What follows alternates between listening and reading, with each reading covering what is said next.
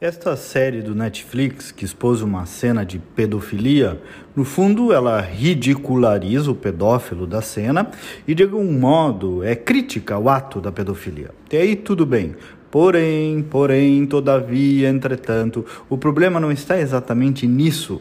Não é disso que vem a revolta das pessoas. O problema é que a pedofilia ali, naquela abordagem, é naturalizada, é banalizada. A graça vem quase, quase que como uma aceitação. No fundo, no fundo, a pedofilia é tratada, inclusive, como um ato de menor gravidade. Então, analisar racionalmente a peça é simplificar a discussão, porque o ponto aqui está no que a cena comunica, no que ela simboliza. É igual a criança dançando boquinha na garrafa. Ah, mas a maldade está no gesto de quem vê. A criança não tem maldade. Certo, certo.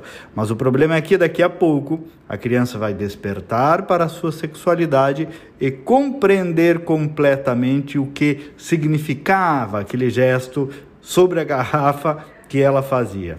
Entende? Estamos falando da banalização do corpo e da sexualidade. E sempre que se critica alguma peça de humor, vem um argumento meio corporativo do tipo: ah, o humor não pode ter limites. Vejam que alguns humoristas criticados, sempre tão agudos em criticar, de repente se transformam em repulsivos à crítica. No fundo, no fundo, não aceitam justamente aquilo que praticam. Tudo é criticável, meus amigos, tudo é até, eu diria, patrulhável do ponto de vista da opinião pública. Vai de aceitar ou não a crítica, de concordar ou não a, com a crítica, isso faz parte do jogo. Agora, o que me parece é que é compreensível, no mínimo, essa revolta de muitos pais com a abordagem apresentada ali. Não é desprezível.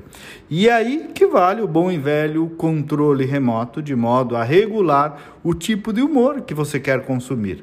Até porque tem muita coisa posando de humor por aí que de fato não tem graça nenhuma.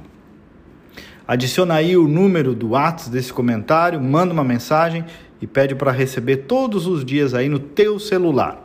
51 98 252 6615. De novo, 51 98 252 6615. Adiciona e manda uma mensagem agora mesmo. E também me procura pelas redes sociais, pelo meu nome, estou em praticamente todas elas, Kleber Benvenu, com GNU no final. Até amanhã e vamos com fé.